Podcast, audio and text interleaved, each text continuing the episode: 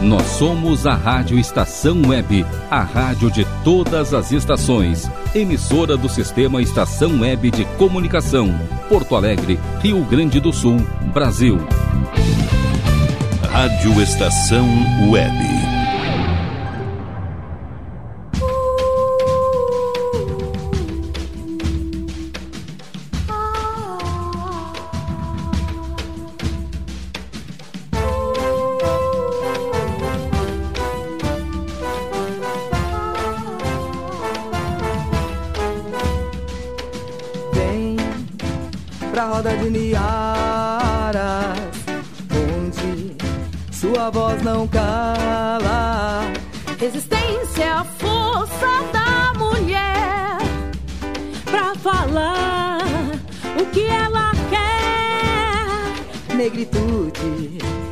Entre as pautas. Liberdade de expressão é o que não falta. Vem na roda de Niaras, onde sua voz não cala. Escute o som do coração. Um debate sem preconceito, com muita emoção.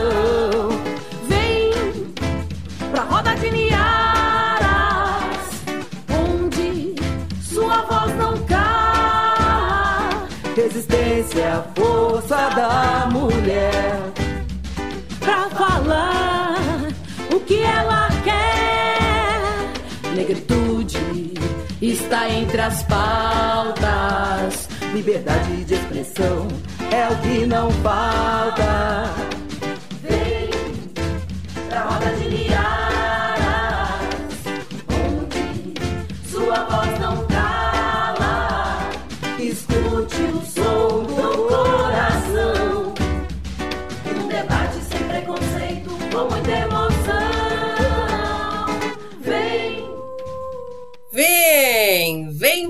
Roda de Niaras, onde a sua voz não cala. Roda de Niaras, um olhar sobre as mulheres e a negritude aqui na Rádio Estação Web. E nós, Niaras, estamos como? Com o coração, ó, quentinho esperando por vocês. É todas as quintas, às 20 horas, cheia de energia positiva para falar de muita coisa boa. Boa noite, Renata. A Dani, nossa convidada, já está por aí. A Elane está aí nos bastidores. E aí, o que, que temos hoje, Renatinha? Boa noite. Boa noite, Niara Simone. Boa noite, Dani. Que prazer te ver aqui. Seja bem-vinda na nossa roda de Niaras. Obrigada. Então, estamos aí com o coração quentinho, como diz a Simone, e hoje realmente calor em Porto Alegre, né? Sim, de novo.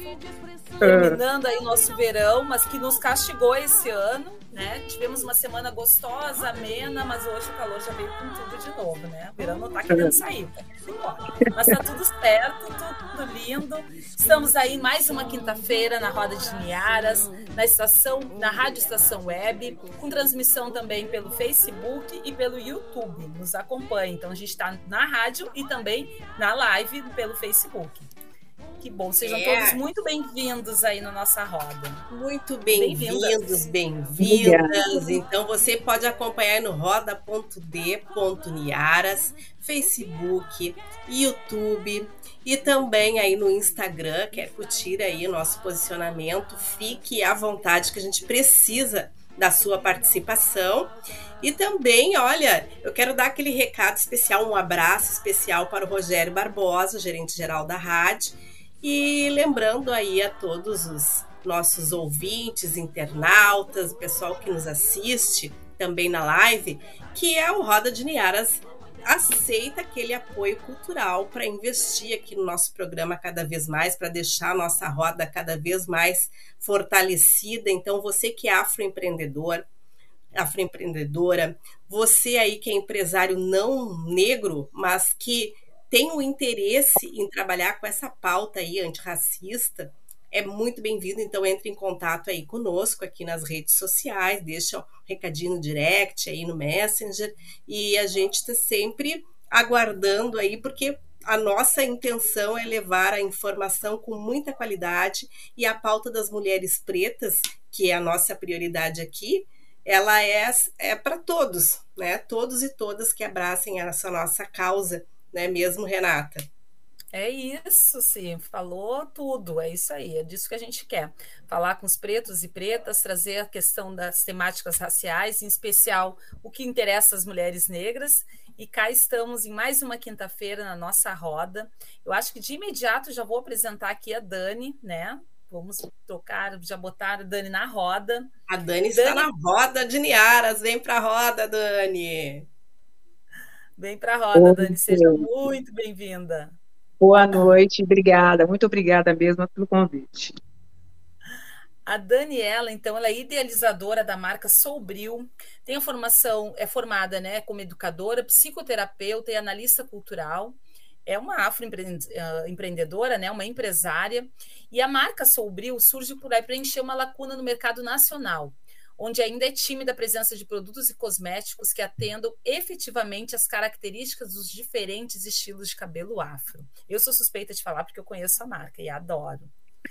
Durante muito tempo, desenvolveu no exterior pesquisas voltadas para a identidade e para, em particular, a estética da mulher negra.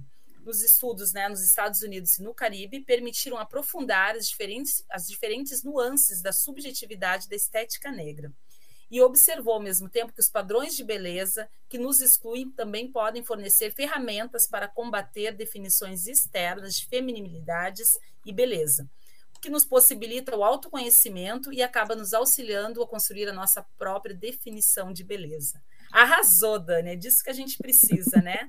Trazer para a roda estética negra, a gente falar sobre esse tema, falar sobre esse assunto e com certeza, né, a gente falar sobre o colorismo e as nuances da subjetividade da estética e identidade negra tem tudo a ver com toda a tua trajetória é, profissional, pessoal, né? E a gente vai querer saber muito da Dani na noite de hoje. É isso, Simone?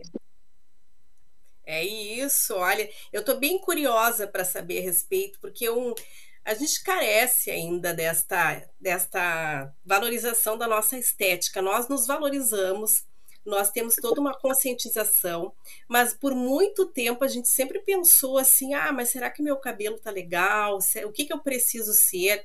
Uh, muitas vezes é até estranho esse comentário que eu vou fazer, mas quantas vezes a gente não ouviu: ah, mas tu te bronzeou demais, tá muito bronzeado e esse cabelo não tá legal. Quer dizer assim, pô, mas eu sou uma mulher negra e eu me bronzeio também. Então eu vou uhum. ficar com um tom a mais, dois tons a mais. Eu agora dei uma desbotada, mas logo que eu apareci daí no verãozão, na praia, voltei da praia bem escura, meu Deus, que é isso, Simone? Mas essa é a Simone, sim. Então aí tu sempre fica com aquele receio, nossa, será que não vão te aceitar porque vocês têm agora a pele um pouco mais escura, mas isso é uma coisa muito natural. E, uhum. e também desses dos produtos, da estética, aí vai passar uma maquiagem, aí não acerta o tom, se, ou é um tom bem mais claro que a tua pele, ou é um muito mais escuro.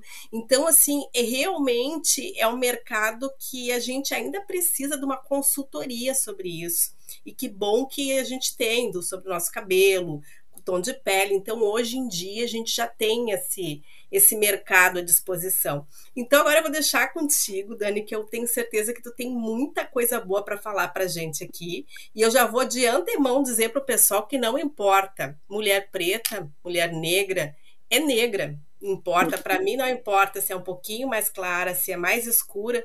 O que importa é que é uma pessoa que se autodeclara negra. Né? Eu não vou dizer assim, ah, eu sou, é porque o meu pai é negro, minha mãe é negra, minha avó, não, é porque eu sou negra e é desse tom para mais.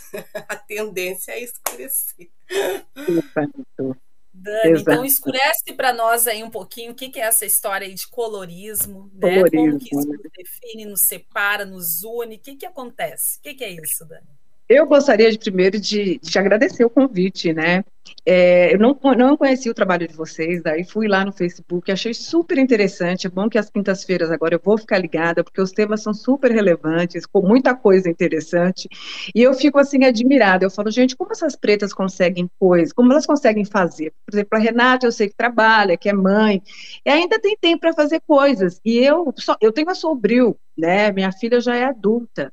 É, e, e, hoje ela está comigo, mas ela nem mora comigo. E assim, eu acho assim, a, a Sobril já me consome. entendeu? E eu, não, eu gostaria de fazer parte de uma coisa dessa, mas eu não, não tenho cabeça por enquanto.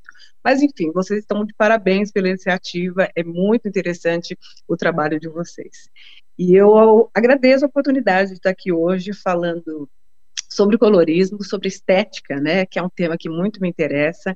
É, eu vou até abandonar, porque eu pensei que tivesse uma duração maior, porque eu pensei que eu pudesse ter um tempo maior para falar, então eu vou largar um pouco o papel, né, sair um pouco do script do papel, é, e eu quero, assim, trazer aqui um pouco para vocês da, da visão do colorismo. É, no Brasil a gente vive, né, o colorismo, é, mas como assim, eu quero mostrar até como o, colorismo é uma, é uma construção quase que absurda, né? Porque, e por ser uma construção, é, é, é calcado em valores sociais e em cada lugar tem, tem, tem uma nuance diferente. Por exemplo, eu quero começar aqui com um exemplo de uma pessoa como todos nós conhecemos, como a Érica Januzzi.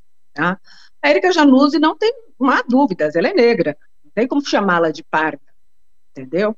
Mas, por exemplo, num contexto do Caribe, é, principalmente Jamaica e Trinidad, que é um lugar, são lugares onde há uma população indiana que está lá já há mais de um século grande, e negros e indianos se misturam, é, e como resultado tem o Douglas, que se escreve Douglas, mas é Douglas, né, que é um fenótipo da Érica Januzzi.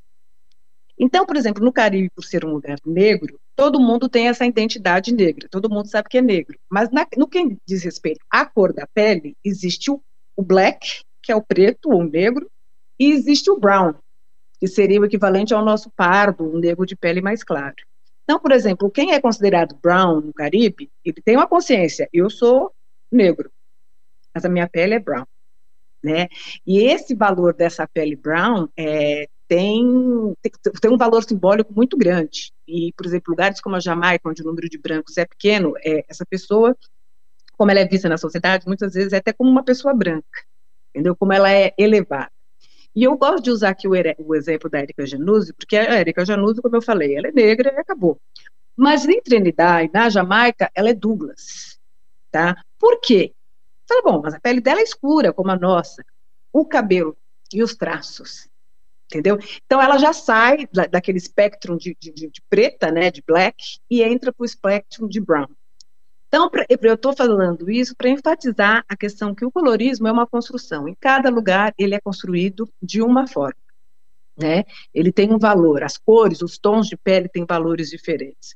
Um outro exemplo também, já trazendo para o Brasil, é de um, um, MBA que eu fiz há dois anos atrás, é, eu era a única, 50 alunos, era, eu era a única aluna preta, preta de cor escura, na sala. Mas tinham duas, tipo, Kamala Harris. Uma era tinha uns traços mais negroides e outra uns traços mais finos, inclusive com sobrenome europeu. Essa com os traços finos de sobrenome europeu, ela era tida, ela foi até chamada uma vez como manauara, ela era tida como um tipo de índia.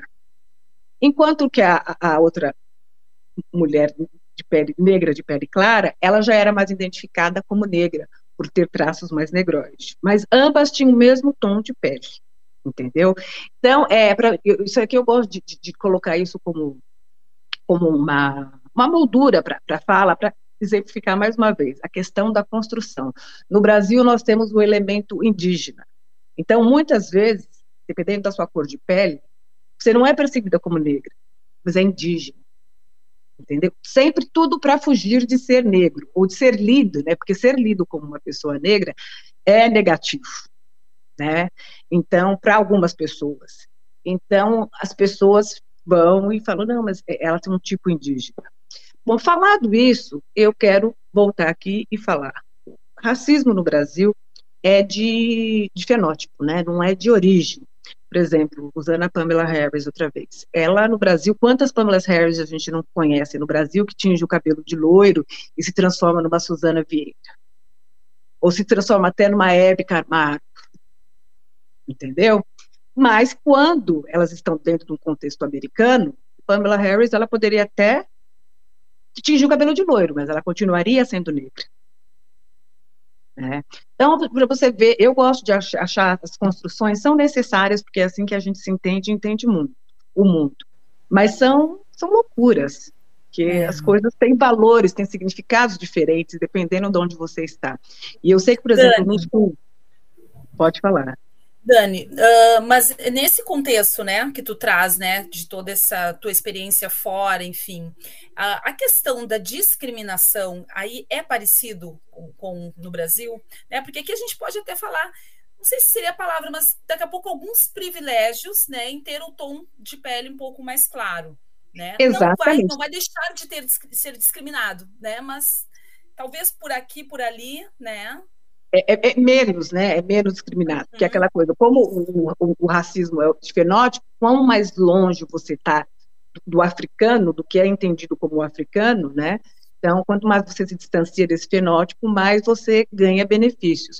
Não é diferente, eu acho que o colorismo tem muito esse valor, é mesmo, de dar é, significado a pessoas, né, de cores, de, com tons de pele diferentes entendeu?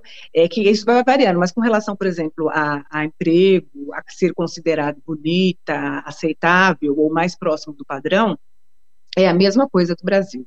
Eu acredito que, eu, pela minha experiência, os Estados Unidos têm uma situação de colorismo muito mais parecida com a do Brasil, tá? Só que eu acho que lá é muito mais presente do que aqui. É, uma coisa que eu tenho notado nos últimos, no último mês é a questão de cremes clareadores. Os cremes clareadores, os bleaching, né, já é uma realidade nos Estados Unidos, no Caribe, na África e na Ásia.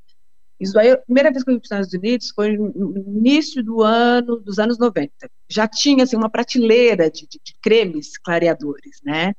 E eu estou vendo que esses cremes estão chegando no Brasil, mas eles estão chegando com uma fantasiados de clareadores de melasma, né, que são aquelas manchas que as mulheres têm no, no rosto.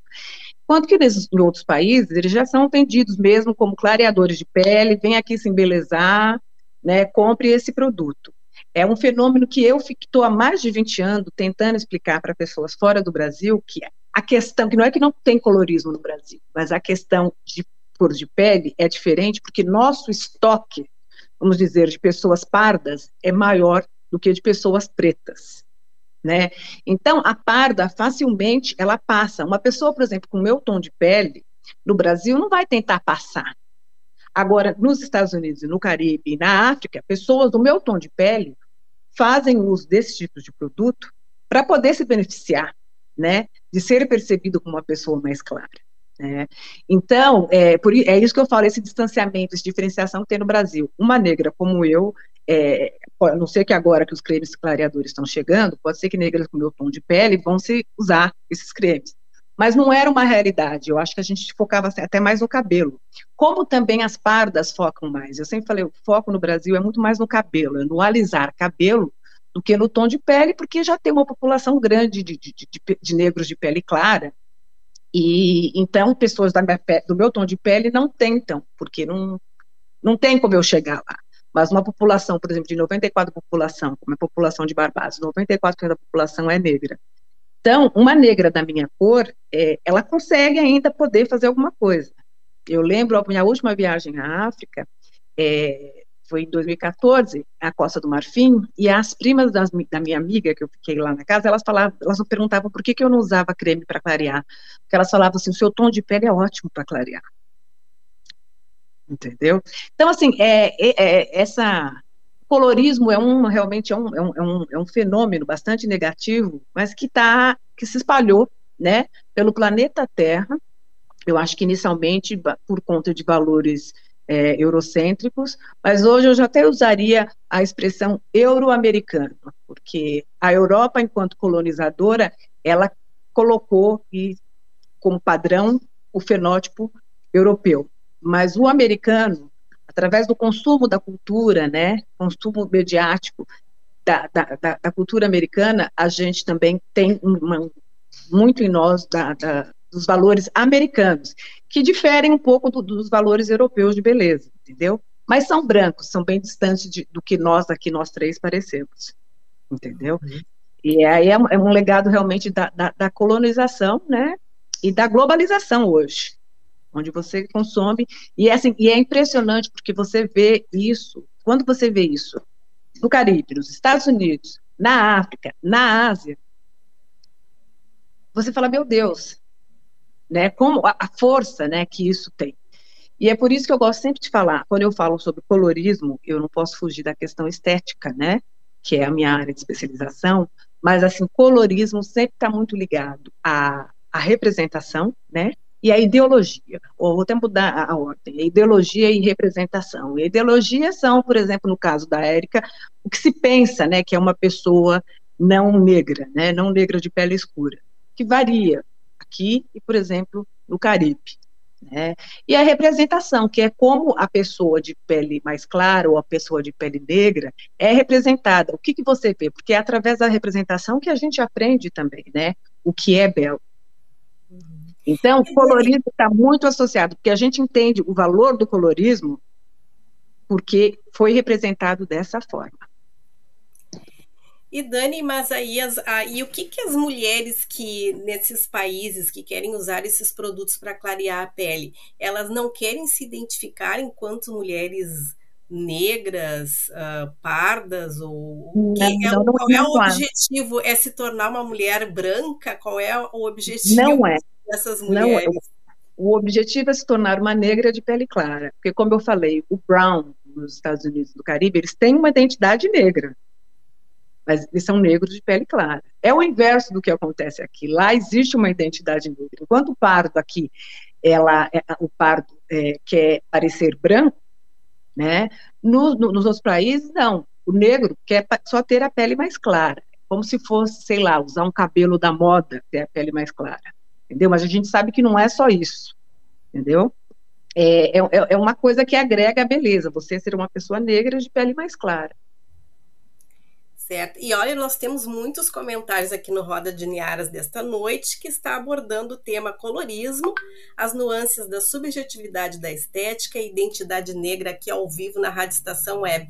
Elizabeth Carvalho, boa noite mar maravilhosa. Saudades aí, a Beth, sempre acompanhando o nosso programa. Eliane Clemente, oi gurias. Aí, boa noite, a Solange Ramos, boa noite, meninas. A, Mari, a Mara Aparecida também dando seu boa noite. Todas ligadinhas aqui, e essas mulheres todas têm os, os tons de pele diferentes. Então, imagina quanta coisa devem aí estar pensando agora com esse nosso bate-papo aqui do Roda de Niaras. E aqui no Brasil, o que, que eu percebo? Que uh, daqui a pouco olham para. Ah, mas Simone tu é diferente porque tu já tem, tu é negra, mas tu tem uma pele um pouco mais clara. E se tu fosse mais escura, que seria o problema. Daí uma fala completamente racista. E isso assim, e tu conversar com uma pessoa, explicar isso quanto é difícil, porque é uma cultura que já vem de muito tempo que é uhum. ruim ser preto, é ruim ser negro. Então agora tu me traz uma outra versão dizendo que as mulheres elas não, é, o pertencimento delas é negro, só que elas querem uma pele clara por conta uhum, da mas, beleza. Por, por, por conta do que é considerado belo entendeu? E aí, falar de colorismo, para mim, que sou uma pessoa ligada à estética, é, eu tenho que falar realmente do que é considerado belo né, do que é os padrões. E também um outro conceito de femininidade, que o conceito de feminilidade está no caso da mulher está muito atrelado à beleza da mulher, né? A mulher é bonita, ela é considerada bonita, em primeiro lugar, se ela for feminina, né? E aí, logicamente, cada cultura tem um conceito de feminilidade. Mas também, no, no, aspecto de beleza, é importante você ser considerada feminina, por isso que eu falo, às vezes a beleza é fundamental, ela é fundamental sim, até para você se enxergar. Porque, por exemplo, você enquanto uma, uma pessoa que é lida na sociedade como uma mulher, se você é entendida por ser negra, que você é uma mulher diferente da mulher branca. Por quê? Porque você consegue trabalhar mais, você consegue ter mais filhos. É, essa foi a construção, é a objetificação do corpo negro, né? Nosso o corpo feminino negro ele aguenta mais do, do, que o corpo feminino branco, né? E muitas vezes o corpo feminino negro nem é considerado um corpo feminino, é um corpo, um corpo talvez de um animal. Muitas vezes a mulher durante a época da colonização foi foi considerada como um orangotango, né? A mulher negra que ela ela ela, ela derruba a criança, ela não dá luz, né? Eu estou fazendo uma tradução literal bem mal feita. É, a, a mulher ela derruba a criança, ela sabe? Ela entrega a criança, ela não, não dá a luz a uma criança, como se fosse um animal. Né? Então, quando nós somos excluídas dos conceitos, dos padrões de, de beleza, nós também somos excluídas dos conceitos de, de, de feminilidade. E isso nos tem um peso, porque assim nós somos encarados como mulheres diferentes. Podemos até ser, eu acredito que somos, entendeu? Até pela nossa própria história. Mas quando essa diferença nos traz desvantagem, né, a beleza começa a se tornar fundamental, porque daí você é percebida como uma mulher. Então, se a mulher branca tem direito X, você também, quanto mulher negra, também tem direito a, a esse direito X, entendeu? Então, a feminilidade, no que diz respeito à, à, estética, à beleza, ela é muito importante. E, logicamente, que é bem questionável. Tem mulheres hoje que não querem ter, ter características femininas por opção, entendeu? E, e tudo bem tá? E ela arca com aquele peso. Mas quando nós somos excluídas, por, por sermos objetificadas enquanto animais ou enquanto coisas, isso nos traz prejuízo. E tudo baseado na questão da cor da pele, né? Porque na época colonial também, na época até da, da, da escravidão, a, a, negra de casa, ou aquela até, graças a Deus era a preferida pelo, pelo Senhor, era a negra de pele mais clara, não, não nós, negras de pele mais escura. Né? Então, assim, é, é, uma, o colorismo já é uma construção antiga, que, logicamente, como eu falei, tem valores diferentes em de, de, de, diferentes épocas e diferentes lugares. Mas, no, por exemplo, no que diz respeito à, à beleza, à estética, aí eu quero ver se agora se eu vou me ater só na questão da estética. É, como eu falei antes, nos Estados Unidos eu acho que ele é muito mais presente, né? A gente pode até ver isso na, na questão da mídia, né? Você você fala, pensar hoje quem são as cantoras, né, que estão fazendo sucesso nos Estados Unidos são negras que já foram um pouco mais escuras, né, como a, a, a como chama que é de origem trinidad, trinidadiana, não é a a, a Nick, a Nick Minaj, Nick, não, a Nick Minaj, a, a, a, a, Rihanna, ela é realmente, ela, eu acho que ela ficou um pouco mais clara, porque é, em Barbados, ela, Barbados é uma ilha muito pequena, né, o, a mãe da, da Rihanna é uma mulher negra de pele escura, escura. O pai dela já é um negro miscigenado, né? E eu cruzei já com pessoas da família da Rihanna na universidade, na rua. Então, a Rihanna, ela é uma negra um pouco mais amarelada, mas eu acho que, eu acredito que ela tenha passado por um, por um processo de talvez até por morar nos Estados Unidos, como você estava falando, Simone, que quando o sol vai embora, né, aquele nosso bronze vai embora. Eu também, quando vim de férias em janeiro, fiquei depois de ficar 22, 20 dias em Salvador, eu estava bem mais escura. Hoje eu já estou pegando meu tom mais amarelado, entendeu? Então, a Rihanna, eu, eu, eu a vejo como uma pessoa que passou por um processo de, de clareamento ou por uma coisa artificial ou realmente por estar num lugar onde bate menos sol. Agora, o caso da Beyoncé, a, Cardi B, a Nick Minaj, são pessoas que a gente vê fotos do antes e do depois. Então, é muito evidente assim que na, na, cultura pop americana, quanto mais clara você for, maior a ascensão, né, a sua ascensão dentro do seu, do seu nicho ali, seja em Hollywood ou música, né? Isso é muito mais evidente do que no Brasil. Dani, vamos voltar ali um pouquinho na questão de, do, do cabelo mesmo, né? Porque eu uhum. acho que é o uhum. que mais pega. Uh, acho que seria um dos diferenciais mesmo, né? Se a gente fosse comparar é, Brasil com Estados Unidos, enfim, todas essas, essas relações que tu traz. Mas a gente tem também uma questão estética, né? Nessa questão do padrão de beleza e tal que na década de 70, por exemplo, usar Black Power, né, seria aquela questão de empoderamento, de enfrentamento, tem toda essa questão histórica, né, de tudo isso que aconteceu. E hoje no Brasil a gente também vê o movimento das crespas, das cacheadas, do uso do cabelo natural, né? Como é que tu vê isso? Porque daí uh, também nas experiências poucas que eu tive, né, fora, por exemplo, em África, muita peruca, né? Estados Unidos, muita lace né? E é cabelo alisado, ainda estão né, nesse processo de químicas e tal. E aqui no Brasil, acho que a gente já está soltando isso, né? Já está uhum. mudando isso, os padrões estéticos estão mudando, né? Enfim, queria que tu falasse um pouquinho assim sobre, sobre essas questões, né? Desse uso desse cabelo, se ainda é essa questão, é, como foi, né? Historicamente, né? De empoderamento, de, de né? Como é que está essa questão? Eu acho assim, que, com certeza, se você pensar, por exemplo, dentro do, da cultura brasileira, onde mulheres da nossa geração, nós usávamos cabelo crespo quando nós éramos pequenas. A partir da adolescência, a gente já tem autorização para alisar o cabelo, né? Então, quanto mais próximo do que é estabelecido como padrão, você isso ainda, e olha, isso ainda continua, mas hoje as coisas mudaram muito, muito, muito, muito, por conta da, da, das pessoas até se identificarem e se aceitarem melhor, né? Isso também a gente vê, por exemplo, uma mudança no censo. No último censo, a população preta era de 5%, no penúltimo. Já em 2010, já dobrou, já eram 10%. Então, as pessoas hoje, então, isso aqui não é que as pessoas estão escurecendo, é que pessoas que não se consideravam pretas, né, ou negras antes, estão, estão se considerando hoje, né? E isso, logicamente, a gente vê refletido na questão estética, onde você vê, por exemplo, a indústria da trança está tomando um rumo maravilhoso, entendeu? Trança sempre se usou, eu usava trança desde quando eu era pequena, mas as tranças como são feitas hoje, entendeu? E com todo o significado, todo o simbolismo que é trazido, isso eu nunca tinha ouvido antes, isso estou ouvindo hoje, né? A liberdade, por exemplo, de mulheres negras, ou até mesmo de mulheres não negras, de usarem o, os seus cachos, né? Elas também se beneficiaram disso. É uma coisa que a gente tem que falar, porque aquela aparência do, do cabelo de miojo, né, aquele cabelo ondulado, é, para as mulheres de pele clara, elas não aceitavam, porque tinham outras conotações, né, associadas àquele cabelo ondulado. E hoje elas estão se aceitando. Né? E no caso também de mulheres que querem usar o cabelo natural ou assumirem o dread, né?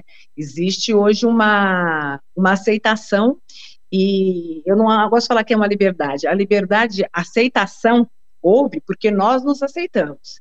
E aí as pessoas não têm muito que, que, que, que, sair fora. Então, hoje, você vê a Thais Araújo na Globo de trança, você vê a Isa de, de lace ou de trança, entendeu? Mas há 20 anos atrás, você não, não, não, não via uma, uma atriz de novela com trança no cabelo, entendeu? Então, eles tiveram que aceitar porque nós estamos nos aceitando. Né? Nós estamos usando e achando bonito. Aquela conversa de que trança, de cabelo crespo é feio, já não cola mais. É. Então, eles também têm que passar a representar. Eu acho que esse movimento é muito mais, não é que há uma liberdade. Eu gosto de falar sempre que nós é que mudamos e impusemos né, essa mudança. E hoje a gente tem o orgulho de usar o cabelo crespo. E há muito tempo atrás não era bem assim. Até perguntavam, puxa, mas que cabelo volumoso, por que, que tu não alisa? Por que, uhum. que você não faz um relaxamento, um alisamento, alguma coisa para soltar mais os cachos?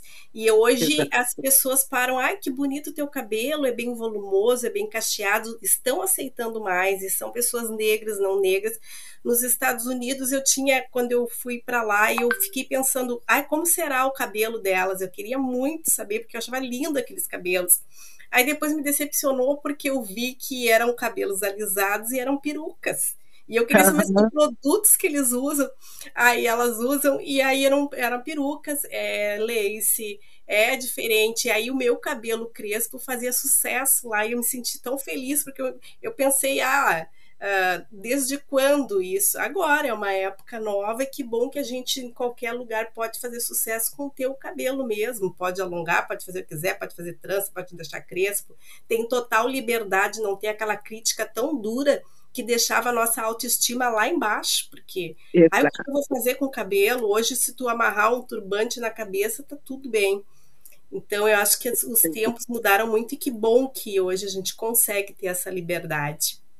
Exato, exato. Eu também acho isso ótimo, mas uma particularidade que eu gostaria de mencionar é que, eu não sei se vocês seguem algumas páginas americanas, é, esse movimento da aceitação da estética negra foi uma coisa é, também a nível global, tá? Eu já ouvi pessoas falando de África, eu vi no Caribe, por exemplo, no Caribe eu tinha amigas que nunca tinham alisado o cabelo, nunca na vida. Você, você consegue imaginar uma mulher de 45, 50 anos que nunca alisou o cabelo? Mas ela desejava ter aquela pele mais clara. Entendeu? Agora, nos Estados Unidos, eu acho que até hoje, a última vez que eu fui, eu fui em 2019, eu andando na rua, é, tem realmente uma muita, muito, muito cabelo natural, né, sendo usado. Mas eu acho que predomina ainda é o cabelo alisado. E com as laces, eu acho que o que predomina são as laces. Mas o que eu estou vendo nas páginas americanas é um retrocesso. As pretas que deixaram o cabelo natural agora estão alisando alisando e gostando do comprimento, porque a gente sabe, quando a gente para de passar porcaria no nosso cabelo, o nosso cabelo cresce, entendeu? E aí, agora, assim, você dá os vídeos, os tutoriais que eu vejo, é sempre assim, essa coisa, olha o comprimento desse cabelo. O que antes era crespo, armado, lá em cima, Aí que depois de processado, ele vem bater aqui, que foram assim, um comprimento de cabelo que muitos de nós, que vai passando sempre o alisamento, nunca conseguimos atingir, porque o cabelo simplesmente não cresce. Então, existe também esse movimento. Eu não senti isso ainda no Brasil, mas nas páginas que eu sigo americanas, eu, eu, eu já estou vendo esse movimento. Já conversei também com outras pessoas que percebem isso, entendeu? Mas, assim, mas eu acho que essa questão da aceitação, ela não vai embora entendeu? Ela não vai embora. E é por isso que eu falo que é a questão que a gente pode usar nossa estética em nosso benefício. Uma vez que esses padrões, a questão do lábio grande, né? Bom, hoje já está totalmente desmistificado quando a gente vê que tem mulheres aí pagando dinheiro para ficar com um lábio é, deformado, né? Porque os nossos lábios não são deformados, eles são naturalmente mais volumosos. Então, quando você a pessoa injeta um produto ali, é, muda totalmente a configuração da boca. Então a gente já sabe que hoje que ter lábio grosso não é feio. Então quando essas falácias vão caindo, a gente vai se aceitando mais. E é aí que a gente começa a se beneficiar, né, da nossa estética.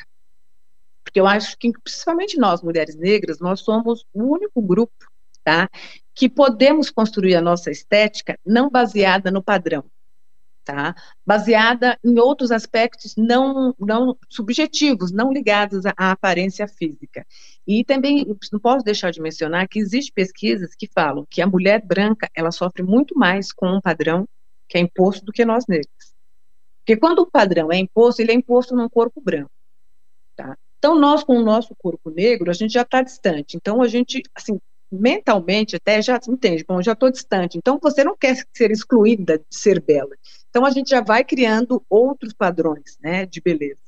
E eu acho que até a situação de ter vindo para cá como, como seres capturados na África fez com que nós tivéssemos, eu estou dando uma resumida, viu, gente? Isso daí é uma fala bem comprida. Nós fez com que nós tivéssemos que desenvolver uma nova, um, um novo sentido de self, um novo significado do que, do que eu sou, né? Porque vieram pessoas de diferentes lugares da África, com diferentes hábitos e foram projetados numa cultura nova, onde a alimentação era diferente, o estilo de vida eles passaram de seres livres a serem escravizados, maltratados, né, considerados feios, desumanos. Então nós tivemos que criar, nos reinventar.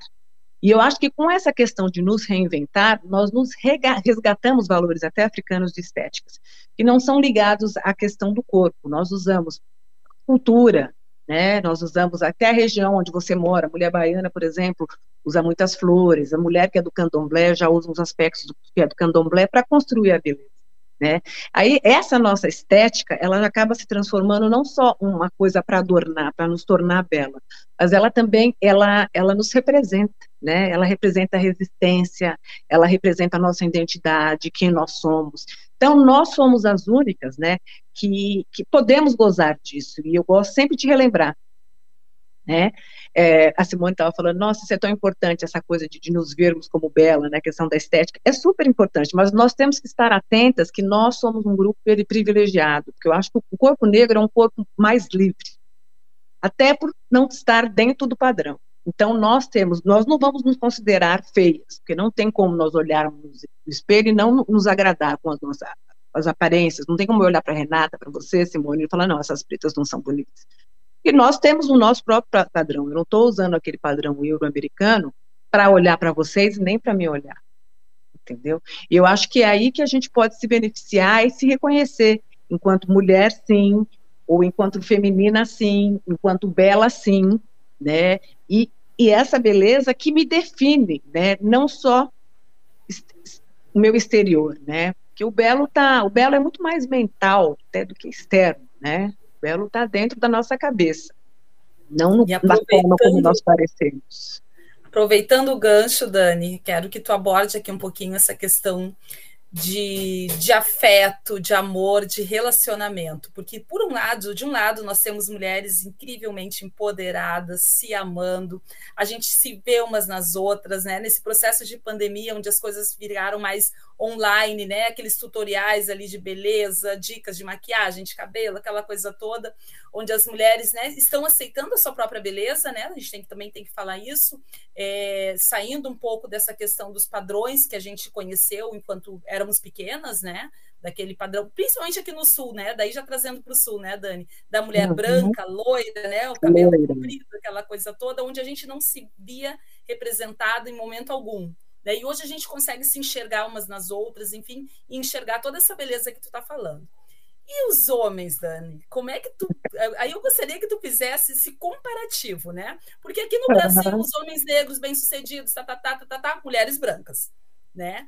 E uhum. para fora, né, Estados Unidos, a gente já sabe que, que, que, tem uma questão assim mais de comunidade negra mesmo, né? Os homens uhum. negros, mulheres negras e tal. E aqui a gente ainda está né, correndo atrás disso, né? Eu queria que tu falasse um pouquinho assim, se tu percebeu essas diferenças, né? Porque de um lado estamos aqui, se achando lindas, maravilhosas. Maravilhosas. Mas quem mais está achando, né? Quem mais não é uma mulher negra?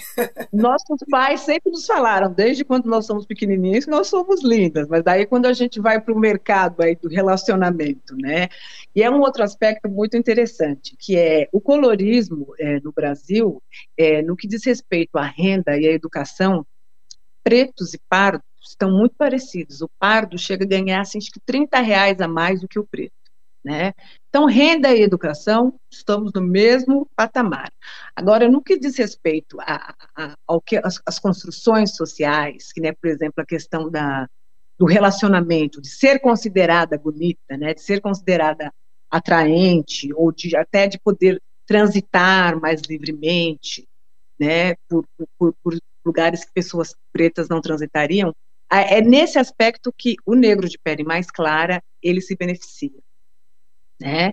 Ela está, por exemplo, na questão da um aspecto da nupcialidade, que foi um estudo de 1987 feito na Unicamp, mas que é muito, bastante relevante e que mostra que é, a mulher parda e a mulher branca elas estão muito próximas no que diz respeito a número de mulheres que estão em relações estáveis ou número de mulheres que estão no celibato definitivo. O celibato definitivo é considerado quando a mulher tem 50 anos. E eu falei, gente, então eu já caí nessa estatística. E não é casada. Né? Eu não sei como eles construíram essa definição. E eu tenho até aqui. Então, no número de mil mulheres tá, é, brancas, as que entraram já no celibato definitivo, que são as mulheres de 50 que não casaram. As brancas, você tem 770 brancas, 770 brancas, tá, que casaram, que estão fora do celibato. No, no caso das pardas, você tem 800 pardas, vê que as pardas estão um pouco melhor do que as brancas. E as pretas, você tem 134 pretas dentro de mil de acordo com esse estudo. A gente vê hoje, não, não mudou muito, entendeu? É, na questão de quem é considerado belo, apesar de nós termos, estarmos nos aceitando, é, estamos nos vendo, os nossos fenótipos, a gente está se aceitando, mas quem, o homem e o homem está nos aceitando? O homem negro, o homem branco? Quando eu fui revisitar esse estudo aqui, eu fiquei pensando, é, seria interessante ver esse estudo hoje, a questão do, do, matrimônio, entendeu? Porque se mais negros, porque se na década de, de 90, tá, que foi, esse estudo foi feito em, 90, em 87, é, existia esse quadro, dobrou o número de, de, de negros, né, que se consideram pretos. Será que no aspecto casamento ou celibato, isso mudou? Será que os homens negros hoje estão preferindo mais mulheres negras? Será que os homens brancos estão preferindo mais mulheres negras? Né? Não há estudo, a gente pode falar baseado na, no que a gente, na, na vivência, entendeu? Mas a mulher negra ainda continua reclamando, eu acho que hoje, até mais do que antes, da solidão. Tá? Então, houve um aumento assim da identidade, da autodeclaração, mas e até de, de mulheres de pele mais escuras, nas, na mídia, mulheres com seus cabelos naturais na mídia. Mas e quando diz, tá, há um fator bastante social que é a questão do, do seu gosto, né, do que é considerado bonito, do que você quer ter perto, com quem que você quer ter filho, com quem que você quer que seus filhos se pareçam. Tá? Porque o amor, assim, por mais que a gente queira fantasiar, é uma construção. A questão da atração também é uma construção, né? E aí, como é que nós estamos? Entendeu? Apesar desse, desse, dessa, dessa, dessa, desse aumento de 50% de pessoas que se autodeclaram negras. Eu, na minha vivência, na minha experiência, é, até porque eu noto que o número de pessoas pardas aumentou. Né? Eu vejo, por exemplo, dentro da minha família, os meus primos, é, com exceção de uma, de uns seis, sete primos que eu tenho que se casaram, casaram-se com pessoas mais claras ou brancas. E assim, eu e meus primos, nós nos parecemos, a família da minha mãe, nós temos assim, nós, você, sabe que nós somos parentes. Quando eu olho para os filhos deles, já, nós já nos descaracterizamos. Entendeu? Então, eu acho que a população negra realmente, apesar que no censo aumentou, eu acho que, pelo menos dentro da minha família, não. Então, aumentou o tá número clareando. de Está clareando. Tá? E no, no, aspecto relacionamento?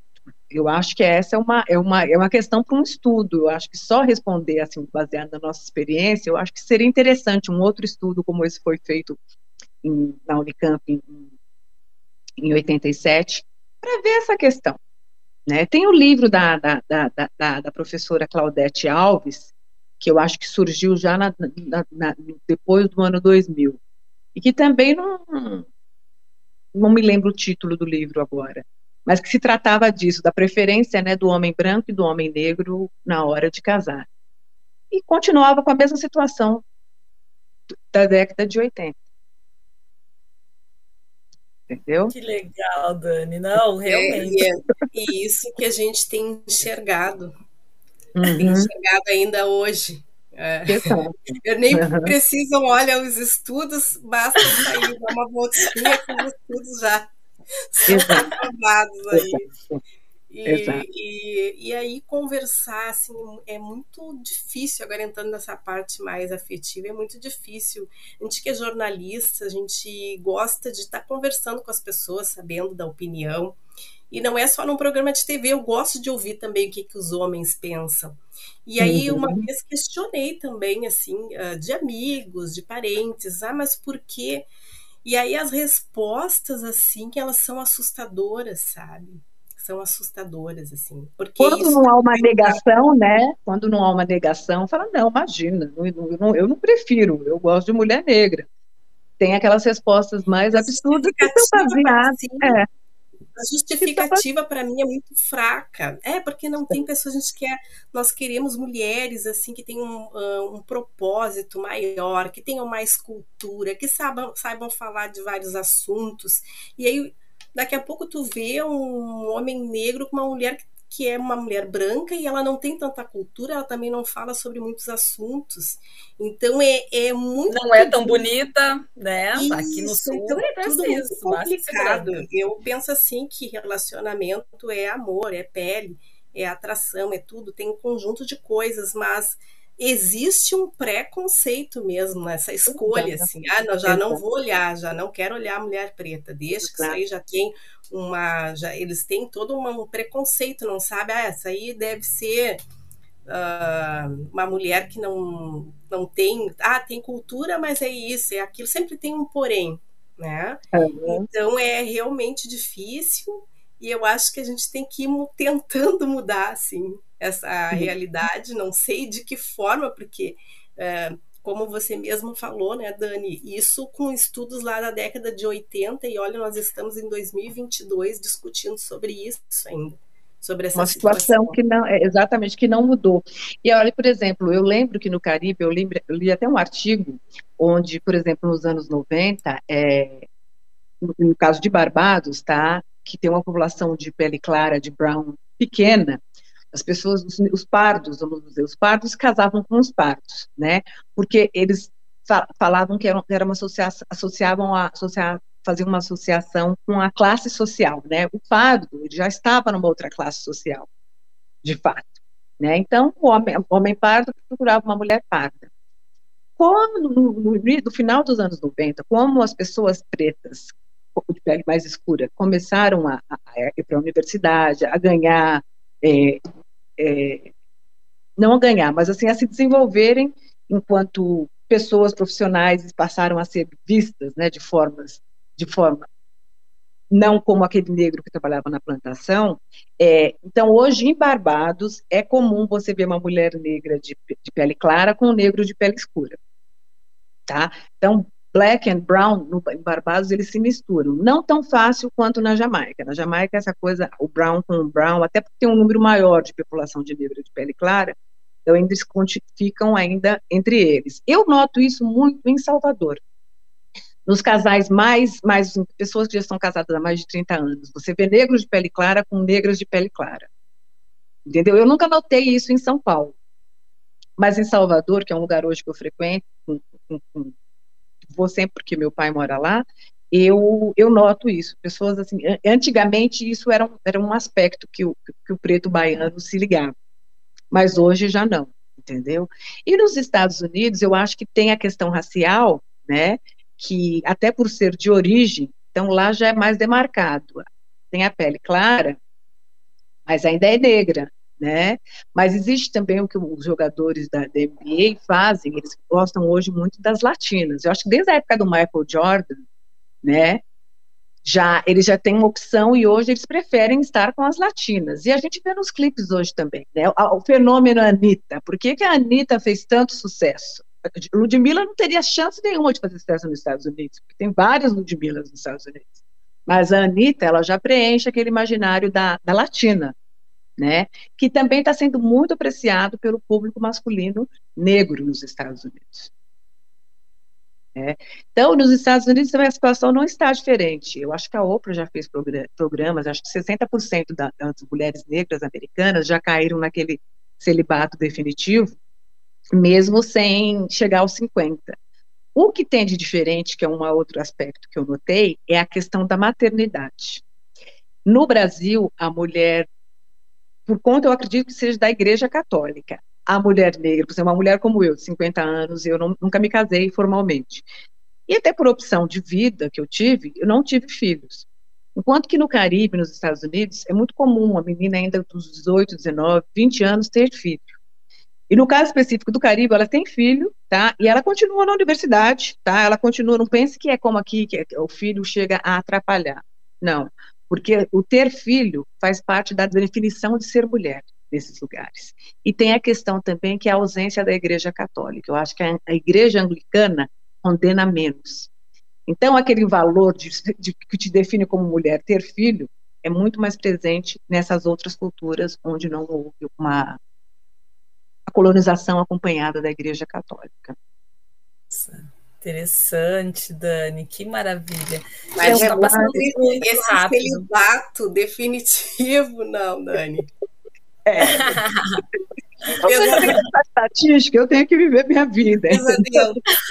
eu queria só entender essa questão do o porquê definitivo. Eu acho que na década de 80, acho que tem a ver até com a questão da fertilidade da mulher. Eu não sei que se acreditava, a mulher é até 35, né? Pode ter filho, é bom até antes dos 35 anos. Mas essa expressão celibato definitivo, eu achei bastante que, que quando a mulher atinge os 50 anos. É forte. É, é forte. forte. É forte, mas na esperança. Aqui no sul, a gente tem um ditado gaúcho que diz: Não é. tá morto quem peleia. quem peleia? Eu também não tá morto quem peleia. Então, mulheres negras, mulheres pretas, claras, não claras, olha, não adianta, né? Não está morto quem peleia.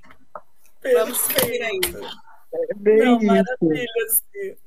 Uh, eu acho maravilhosa essa nossa troca cultural dentro do próprio Brasil, né, Dani? Enfim, Exato. Né? já trouxe Bahia, já trouxe São Paulo, aí a gente está aí trazendo todas essas questões, né, que nos atravessam, enfim, enquanto mulheres negras. É importante destacar, né, Dani, e falar, né, que a Dani, ela é filha do professor, escritor e ativista Hélio Santos, né? Uma grande referência para a gente, né? Que traz aí toda especialista aí nessas questões de políticas públicas, equidade racial, enfim, um homem que está sempre aí, né, ah, nos inspirando, né, Dani, com tanto conhecimento, Exato. enfim, com tantas trocas, né? E tá aí a Dani Exato. hoje compartilhando com a gente aí toda a experiência dela, toda essa trajetória uhum. linda e nos inspirando, né, Dani? E nos deixando instigada aí também, né? eu espero que eu esteja inspirando mesmo. Eu espero que a, que a Sobril esteja fazendo a cabeça de todos vocês. Hoje mesmo, eu tenho uma, no Rio Grande do Sul, a gente tem um número razoável de, de, de clientes, entendeu? Legal. Eu diria que você, talvez seja o quarto maior lugar, que é o estado que a gente mais envia os nossos produtos. Dani, fala um pouquinho sobre a marca, porque tem, nossa, um grande diferencial, assim, não, não, não, fala um pouquinho, conta aí pra gente tem, sobre a... tem. Eu e essa minha experiência, é, essa minha experiência fora é que também me contribuiu muito para que eu construísse a, a Sobril, né? que é essa, esse meu conhecimento, esse, esse, interesse que eu tenho pela questão estética, é, de ver que a, como a estética é precarizada no Brasil. Né? Nós, assim, sempre usamos trans, como eu te falei, eu uso trans há 40 anos, e nunca, nunca teve uma marca de, de shampoo para trans. Né? A gente sempre usou o shampoo que, que, que nunca se teve um, um cuidado, dread também, sempre com um número bem menor de pessoas que usavam dread, mas sempre houve pessoas, houveram pessoas que usavam dreads. E cadê os produtos, né? E, e mesmo o cabelo para um produto para alisada, que nós na época que nós alisávamos, tinha, a gente comprava o shampoo que era ali, olha, para tá, reconstrução capilar, mas nunca teve um cabelo, um produto para alisada, né? Começou com os produtos para crespa. E quando eu voltei de Barbados, eu notei essa, essa, essa lacuna, né? Até por usar dread, eu sabia que eu não ia poder manter o meu estoque, né, por muito tempo. É, por formação, eu já atuava como psicoterapeuta, continuei atuando como psicoterapeuta, mas estava conjuntamente idealizando a Sobril. E pensei, não, por que não cabelo com dread? Porque hoje existe um número grande, inclusive de pessoas não negras que usam dreads, e a trança. Porque eu não acredito nessa precarização, eu não acho que o cabelo na cabeça de negro é igual. Tá? Você, Renata, que está de trança, o cuidado que você tem que ter com seu cabelo é diferente do que eu tenho que ter com meu cabelo, porque meu dread já está aqui há 13 anos e vai continuar. As suas tranças, daqui a um, dois meses, você vai tirar.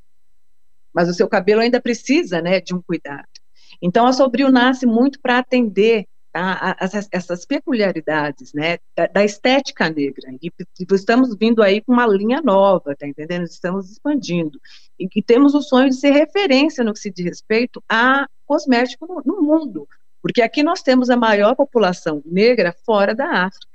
Porque, por exemplo, hoje a base que eu uso, apesar que é porque é a que estava disponível, é uma base italiana. O italiano faz base para pele negra como ninguém. Agora, qual a população negra da Itália? No, acho que no quesito de maquiagem, no quesito base, a gente está bem resolvido. Existem marcas negras hoje, de empreendedoras negras, que nos atendem. Entendeu? Já está bem melhor do que até 5, 10 anos atrás. Está bem melhor mesmo. É, mas assim, então, mas como o, o, próprio americano, onde a população negra é o quê? 12, 13%, eles ainda são referência no que diz respeito a cosmético, e não o Brasil sabe? Trazendo a questão para o colorismo, quantos tons de pele de negros não existe dentro do nosso país? Né? Então, por que não o Brasil não ser referência né, no que diz respeito a cosmético? Para a diáspora. Né? Então, a gente, a Sobril tem esse grande sonho. Né? Mas a Sobril nasce assim para trazer esse aspecto, o que eu te falei, que nós, mulheres negras, somos privilegiadas até por entender a nossa estética, por ter sido tendo a capacidade e a necessidade né, de definir a nossa beleza, definir os nossos próprios padrões, é, eu acho que a, gente, a questão da precarização, é, de quando você tem que usar, você vê os tutoriais de pessoas usando maionese com farinha, aquelas coisas, nós estamos acostumados a isso, até porque eu gosto de usar o exemplo da minha avó fazendo aquele creme de tutano. Eu lembro que a minha avó cozinhava, cozinhava, cozinhava o osso, e depois ficava batendo com martelo, até o tutano sair, e a gente já ficava assim, eu e minhas primas, pô, a gente vai ter que usar isso. Era até bom, mas assim, a gente tinha receio do cheiro. Tinha, o creme tinha que ser guardado na geladeira, senão estragava. Então, nós somos bastante criativos, né? O tutano, de fato, funcionava. Mas hoje, o que se, quando você fala de misturar maionese com, com maisena no cabelo, é uma precarização. É que assim, a, gente a gente teve que sempre dar, dar um jeitinho e a gente vai inventando moda entendeu? E eu acho assim, não acho ruim a, a, questão da criatividade, dessa inventividade nossa, mas assim, sem precarizar. Se você quer usar uma babosa, uma coisa natural, sim, mas não tem por que você colocar um alimento, uma maionese no seu cabelo. Você pode colocar talvez o ovo, tá entendendo? Então a gente quer também trazer essa cultura, né? Ajudar a criar essa cultura de como cuidar dos nossos cabelos, porque o nosso cabelo, você vê hoje, quem usa o cabelo natural, eu vejo como as pretas apanham a gente não sabe cuidar do cabelo que a gente nasceu na cabeça. A gente acha que passar maionese resolve. Entendeu? Então a gente, a Sobril também nasce com esse propósito de criar essa cultura de como cuidar nosso, dos nossos cabelos. Que maravilha, Dani. Isso é Parabéns. Essas receitas não, não, acho que não existe ninguém aqui que não tenha feito ainda testado É bo... São boas, mas também são trabalhosas. Tem a questão do cheiro. É, realmente, a gente necessita de produtos mais especializados, realmente. Exato. E Exato. que bom esse nosso bate-papo desta noite. Eu que agradeço. Eu sempre gosto de falar sobre o tema porque sempre me traz novos insights, entendeu? Sempre me traz novos insights que eu quero trazer para Sobril, de conceitos que eu quero trazer para Sobril. Que lindeza, Dani. Nós ficamos muito felizes com a tua participação na nossa roda hoje.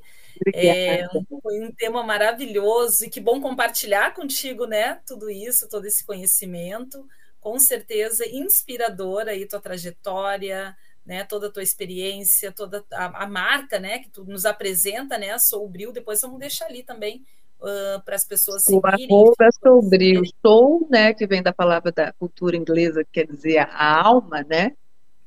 que, ou também tudo que é relacionado à cultura negra, né? E bril, que é aquela palavra também que nossas avós falavam, negro tem que ter é, bril, o negro tem que ter vergonha na cara, coragem, autoestima, amor próprio, né? Então, sou o bril, a gente faz uma brincadeira com, com essas duas palavras aí, que eu sou o bril. Que sou lindeza.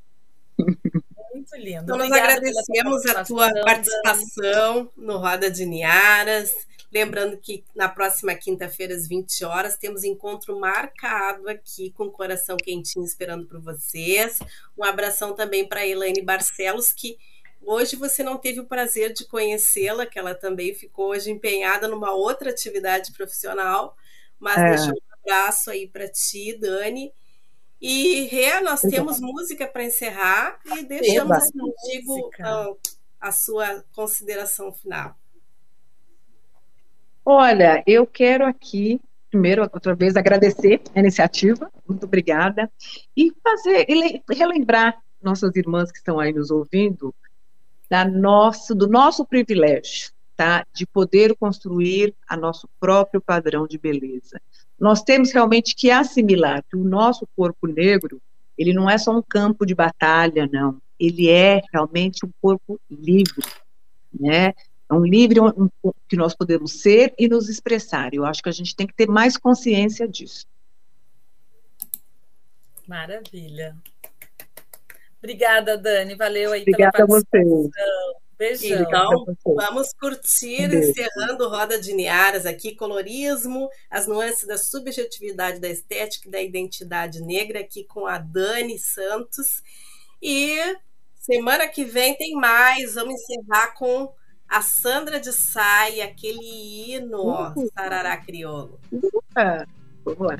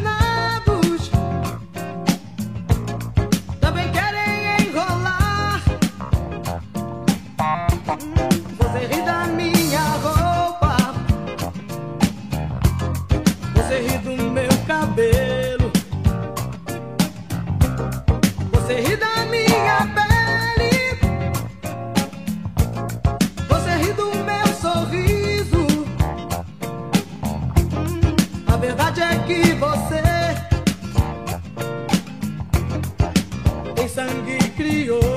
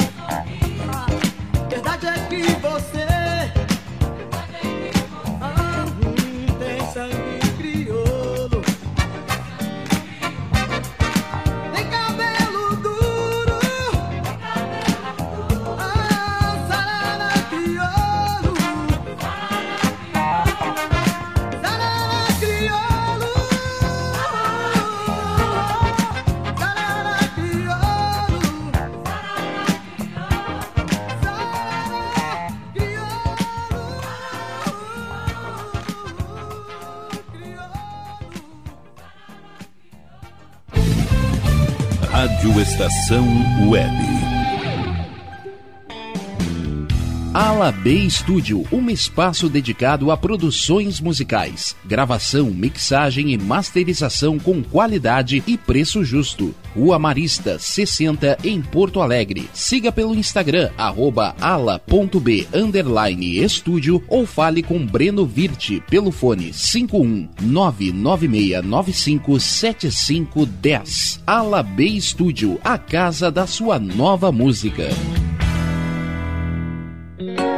Silêncio de um animal vale muito mais do que qualquer palavra de um ser humano. Apenas com um simples olhar, eles são capazes de transmitir sentimentos mais profundos do que nós mesmos. Mostre para eles se você os ama. A Agropet Faro Fino conta com atendimento veterinário de segunda a sábado. Avenida Plácido Motim, 1589 em Viamão. Consulte horários e teleentrega pelos fones 51 3446 8444 34 ou 997593829. Agropet Faro Fino, a melhor opção para o seu pet. O que você acha de contar com o milenar conhecimento da medicina oriental somado à nova tecnologia em favor da sua saúde, bem-estar e alegria de viver? Clínica de Medicina Oriental Dr. Antônio de Bortoli. Há mais de 30 anos cuidando de pessoas, não apenas do sintoma de doenças. Para agendamento de consultas, ligue 51 989 28 1273.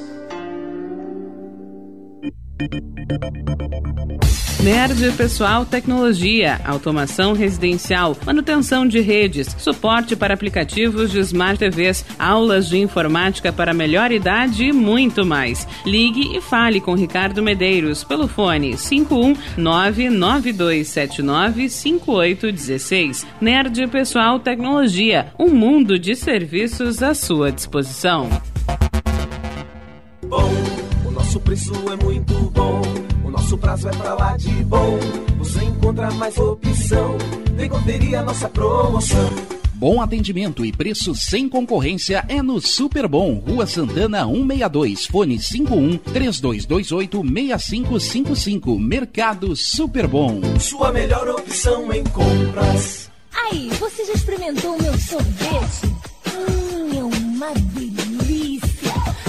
Bom Sorvetes Artesanais, leves, gostosos e saudáveis em vários sabores, sem gorduras e conservantes. Conheça também o sacolé gourmet com pedacinhos de fruta. Preços especiais para revenda. Ligue 51995940772. Venha provar o que é bom. Sorvete artesanal é do bom.